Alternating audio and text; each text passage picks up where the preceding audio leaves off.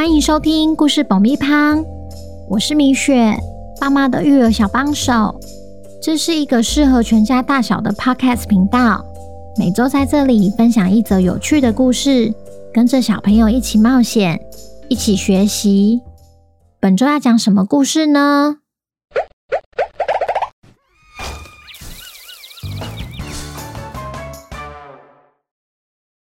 听故事前，请先订阅故事爆米花的频道，这样每周就能准时收听精彩的故事哦。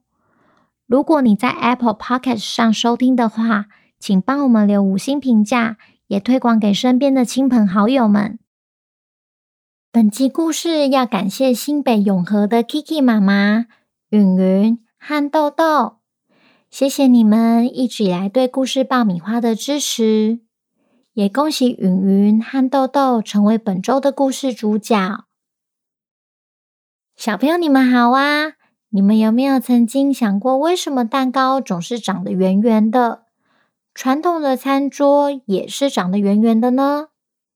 今天我们要来听听豆豆公爵独自住在一座大城堡的故事。究竟发生了什么事？让他敞开心胸，邀请一大群朋友来家里做客呢。本周的故事叫《遗失的美味》，改编自寓言故事，作者米雪。准备好爆米花了吗？那我们开始吧。云云，今天外面来了好多朋友，你食材准备的够吗？老鼠米勒一边洗菜。一边问正在煮菜的兔兔云云：“当然够啊，今天可是丰盛星期日呢。”云云点点头，要米勒不用担心。丰盛星期日是家家户户聚在一起团圆的节日。一个人住的云云则喜欢利用这一天，邀请朋友们来到他的湖边小屋用餐。没关系，一起过来嘛。他总是为朋友多留一个座位，一副碗筷，因此家中总是充满温暖的欢笑声。欢笑声总会飘过湖面，传到小湖的另一端。那里有一座又大又美丽的城堡，却冷冷清清的。城堡的主人是豆豆公爵，他和云云一样。也是一个人住在大城堡里，大到连自己都忘了有几间房间呢。城堡里，豆豆公爵唯一能说话的对象是山羊厨师，对话内容像是：“这汤怎么能掉了？”或是“这果汁不新鲜，帮我重弄一杯。”完全不像两个人在聊天，而是公爵一个人在抱怨，甚至有时候整天连一句话都没有说。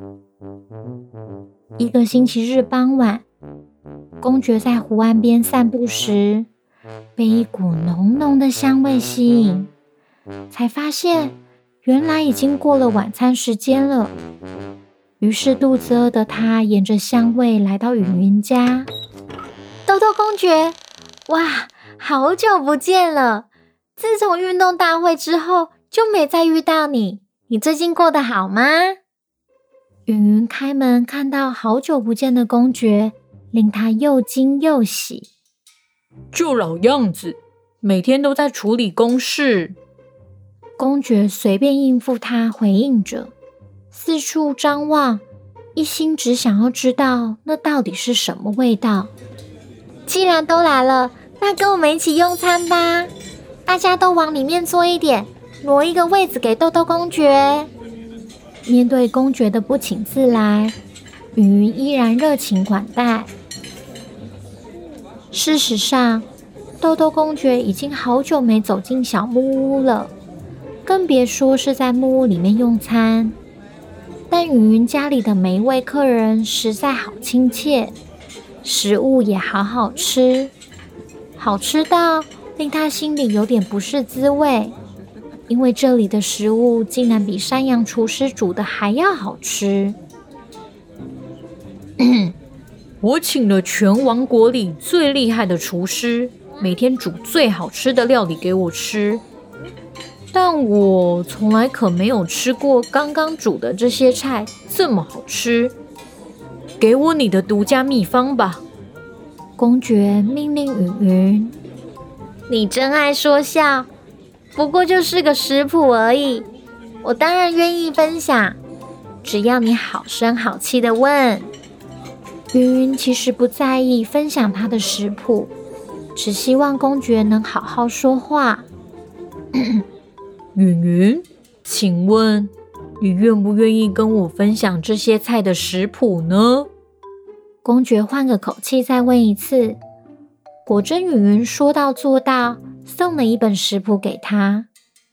道谢完后，他连忙起身回到城堡，心想。只要把这本食谱拿给山羊厨师的话，他每天就可以吃到美味的料理了。几天后，公爵突然怀念起云云的一道料理，于是吩咐厨师今晚就按照食谱将那道菜还原出来。他坐在餐桌前，不断吞着口水，等不及再次感受那难忘的滋味。过没多久。厨师就把煮好的料理送到他面前，他赶紧拿起刀叉切了一块放进嘴里，没想到吃了一口后，用力的将刀叉放回餐桌上。呃，难吃死了！这根本就不是同一道菜，你是怎么煮的？公爵才尝了一口就吐了出来。公爵先生。我可是按照食谱上煮的呢。厨师解释着：“你明天再给我重煮一次，这次我会从头到尾盯着看。”公爵气扑扑指着厨师说：“决定明天再给厨师一个机会。”隔天晚上，厨师要煮晚餐时，豆豆公爵站在后面紧盯着。确认每一个步骤都有按照食谱来做。煮好后，他立刻吃了一口。呃，怎么更难吃了？一定是你的烹饪技术有问题！气到直说问题就出在山羊厨师身上。嗯，你让开，我自己煮。公爵摇摇头说：“不曾下厨的他，竟然卷起袖子。”穿上围裙，准备证明自己。虽然厨房被公爵弄得一团乱，还是完成了他心目中那道美味的料理，而且完全都按照云云的食谱来做。他又吃了一口，天哪，怎么比刚刚那盘料理更难吃？他气得边吼边跺脚。山羊厨师则在一旁耸耸肩，心想：“早就跟你说了吧。”唉，我知道了，这份食谱一定不是完整的，云云一定还有其他秘方没有跟我说。这回我得叫他把全部的秘密都跟我讲。公爵咽不下这口气，把矛头全部指向云云。拿起夹克夺门而出，直奔云云家。豆豆公爵，你又来和我们丰盛团圆啦！赶快进来。云云看见公爵再次来访，邀请他留下来一起用餐。不不不，我今天是要……公爵才刚开口就被云云打断。先坐再说吧。云云坚持要他留下来，于是他坐了下来，又跟同一群客人庆祝丰盛的一天。当菜一端上桌，那扑鼻而来的香气又再次唤醒他上个星期的回忆。当他吃了一口，对对对，就是这个滋味，跟上星期的味道一模一样。实在是太好吃了！豆豆公爵吃到喜极而泣。你太夸张了啦！不过就是个家常料理而已啊！云云回谢公爵。你不懂，我家中厨师煮了又煮，根本就煮不出这种味道出来。公爵越说越激动。嗯，你有先爆香吗？云云皱着眉头问。有啊。公爵点着头说：“那你用的是新鲜食材，不是冷冻的？”云云再问：“当然。”公爵再点点头。“那你有定时搅拌，让它滚个三十分钟后，最后再加香菜吗？”云云又问。“有有有，我全都按照你的食谱做了。”但煮起来就是不一样，你到底还有什么秘方没告诉我？公爵又劈头直问云云是不是偷藏秘方。云云愣了一下，也觉得不可思议。明明是同一份食谱，为什么结果大不同呢？他看看充满欢笑的四周和餐桌前的客人，再看看豆豆公爵，嗯。那你有没有找你的好朋友到家中一起用餐？餐桌上再点几根蜡烛，照亮眼前的食物，在一起举杯，对彼此说上祝福的话呢？云云继续问：“嗯，没有。”公爵这次摇摇头，小声地说：“啊哈，这不就是我们欠缺的成分了吗？其实也不是什么秘密啦。”只是当你敞开心胸跟别人分享时，所有的食物吃起来都会特别美味，印象也会特别深刻呢。云云终于发现公爵的问题了。嗯，那那不然下星期的丰盛星期日办在我的城堡里好了。